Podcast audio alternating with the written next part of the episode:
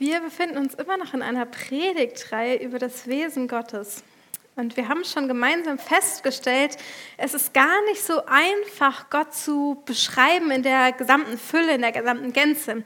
Manchmal fällt uns es schon schwer, eine Person, die wir kennen, auch wenn wir eine Person richtig, richtig gut und schon lange kennen, so in der Fülle und Gänze irgendwie dieses Wesens zu beschreiben. Und wir haben einen Gott, der noch größer ist, wo die Bibel sagt, hey, es übersteigt unseren Verstand. Wie sollen wir diesen Gott beschreiben? Zum Glück haben wir die Bibel, in der sich Gott selber vorstellt, ein Buch, was Gott, was zum Ziel hat, Gott uns vorzustellen, in ganz vielen Berichten und Geschichten.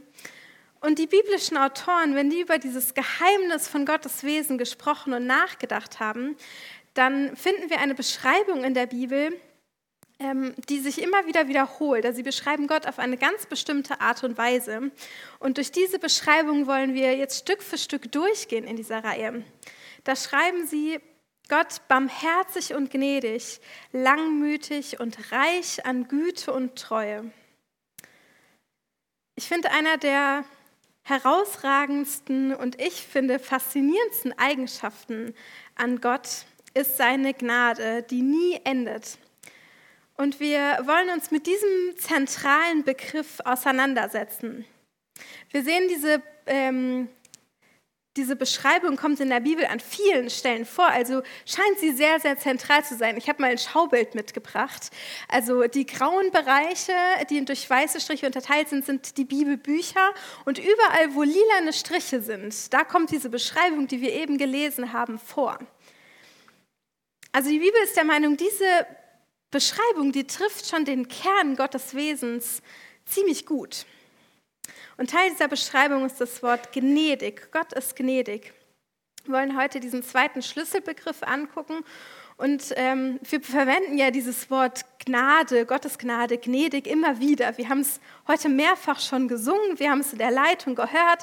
Ähm, wir beten immer wieder mit diesem Begriff und ich will euch heute einfach ein bisschen herausfordern, euch nochmal ganz neu darauf einzulassen und nochmal wirklich in der Tiefe zu ergründen, was wir denn meinen und sagen, wenn wir darüber sprechen, dass Gott gnädig ist und voller Gnade. Das hebräische Wort für gnädig ist Rachun. Das ist verwandt mit dem hebräischen ähm, Nomen Chen, was Gnade oder Gunst heißt oder mit Gnade oder Gunst übersetzt werden kann.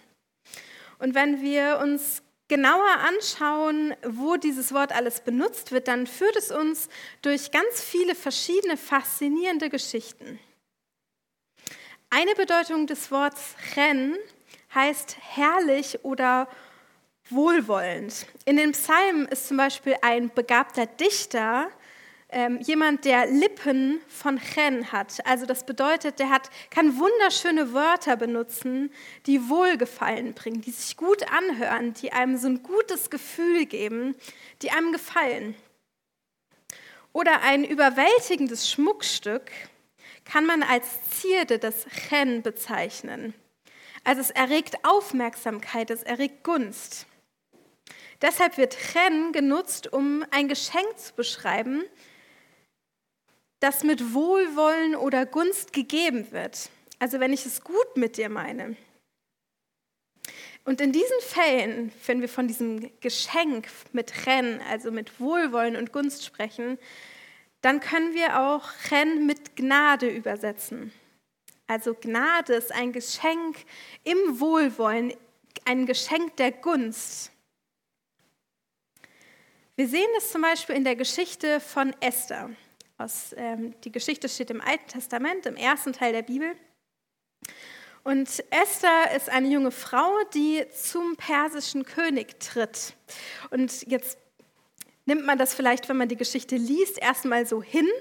Aber eigentlich ist das was total Besonderes. Der König, der war unantastbar. Man konnte nicht einfach zum König hingehen, anklopfen und irgendwie eine Audienz bekommen. Es war ja gar lebensgefährlich, vor den König zu treten, weil wenn du ihm missfallen hast, konnte das den Tod bedeuten.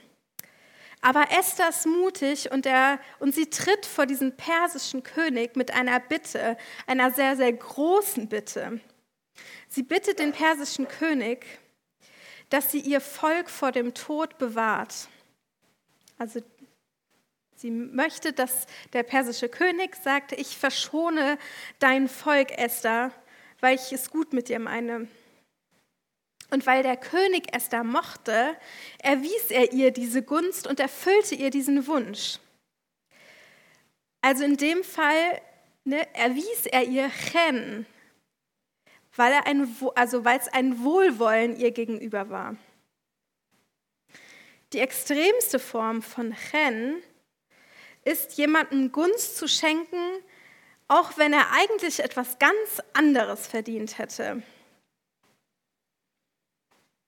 Wie Jakob, der seinen Bruder Esau betrogen hatte.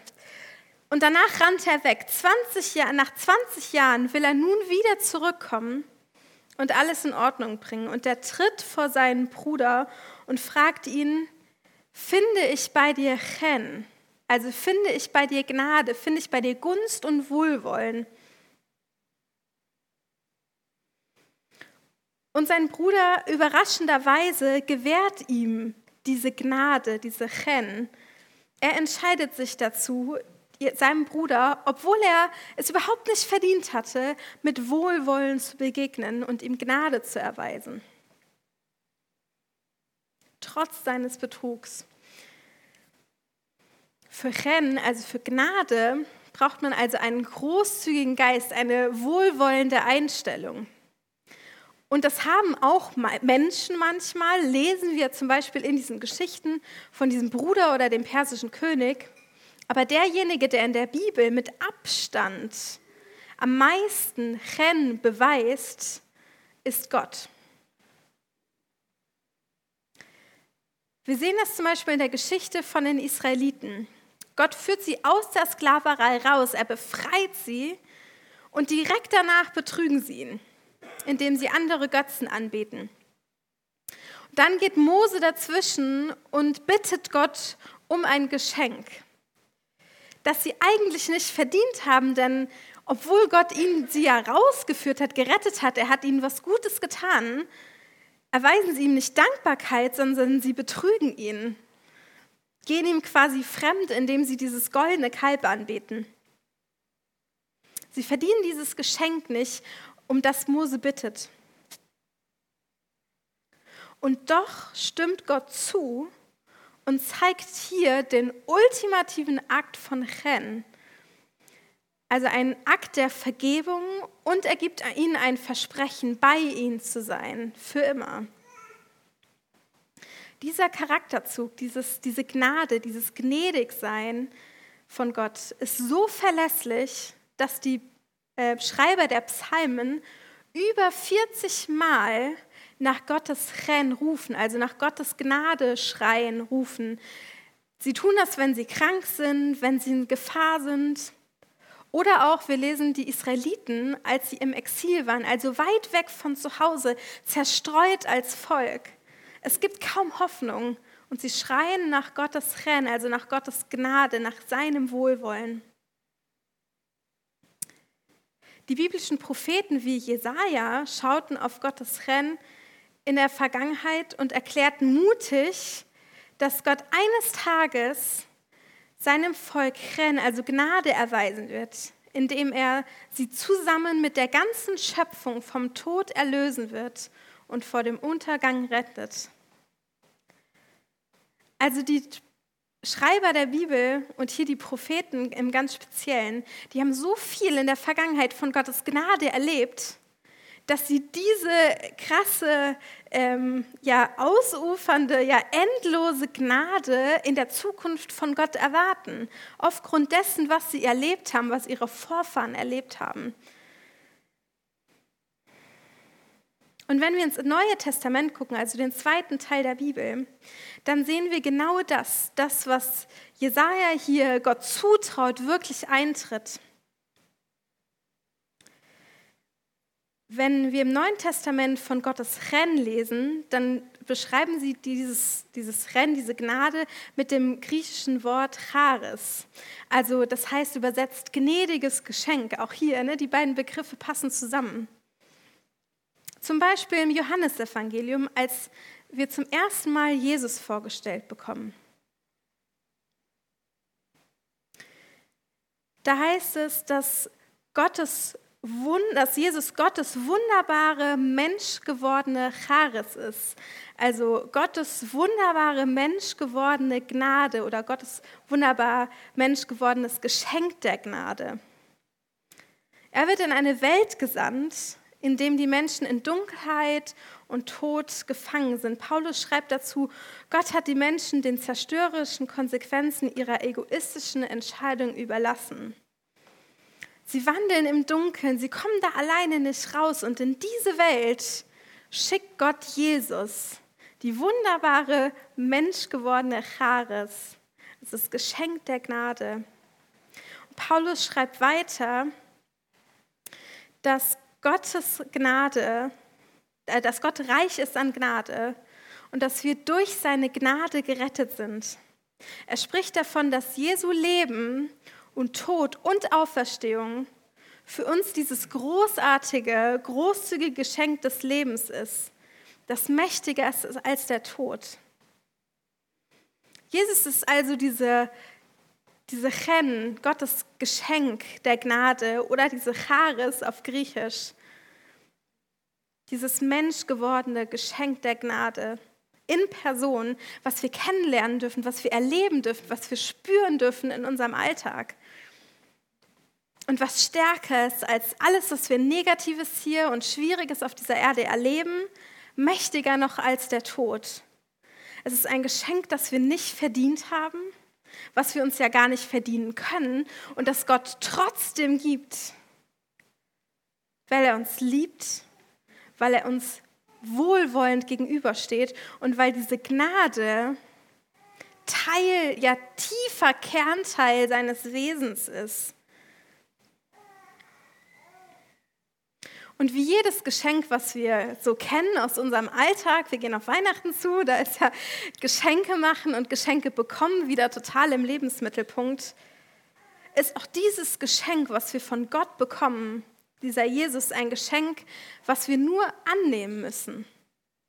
Wir müssen nichts dafür tun, wir müssen nicht was zurückgeben, was irgendwie gleich von Wert wäre, sondern wir müssen es nur für uns annehmen. Wir dürfen die Hände ausstrecken, wir dürfen das einfach nehmen und für uns irgendwie annehmen. Wir sehen also immer mehr, wenn wir darüber nachdenken, wie dieses Wort Gnade sich durch Geschichten hindurchzieht in der Bibel. Wie Gott sich immer wieder gnädig erweist und wie sich das bis hin in unseren, unsere Realität, unsere jetzige Zeit hindurchzieht. Warum die biblischen Autoren Gott, Gottes Charakter als gnädig beschreiben und warum sie diesen Charakterzug so oft erwähnen. Mich begeistert das, immer wieder von Gottes Gnade zu lesen. Und zu lesen, dass Gott nicht nur Gnade einmal schenkt, sondern immer und immer wieder. Ich hatte von den Israeliten erzählt, also einem Volk, was mit Gott ganz lange unterwegs war. Und diese Situation mit dem goldenen Kalb, also dass sie andere Götter angebetet haben, das war nicht eine Situation, die danach vergeben und vergessen war, sondern das ist eine Sache, die sie immer und immer und immer und immer wieder gemacht haben. Und es ist eine kleine Sache, ein einziges Vergehen, ein Bruch mit Gottes äh, Bund. Es gibt noch viele weitere, die man aufzählen könnte, aber ich finde, wenn man nur das rausnimmt, alleine reicht das schon, um klarzumachen, sie begehen diesen Fehler immer wieder und immer wieder. Also sie scheinen nicht daraus zu lernen und trotz dessen erweist Gott immer wieder seine Gnade, seine Gunst.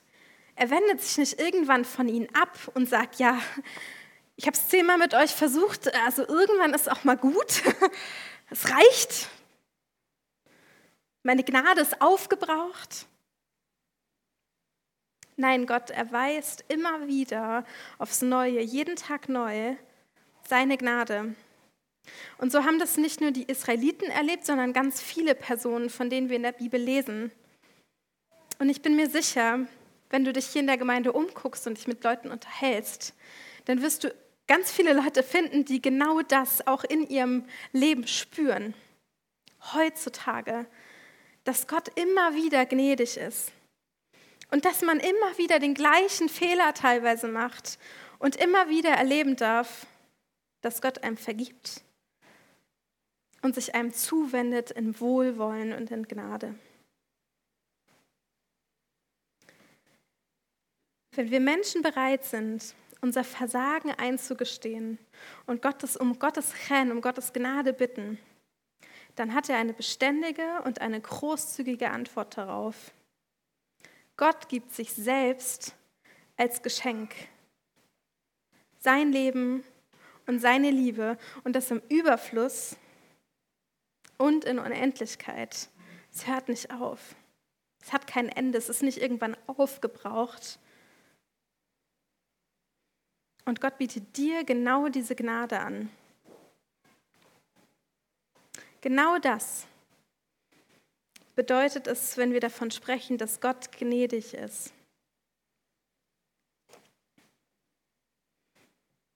Und ich hoffe, dass wir das in der nächsten Woche erleben, immer wieder neu. Dass wir Gottes Gnade spüren, dass wir sie neu für uns annehmen oder zum ersten Mal.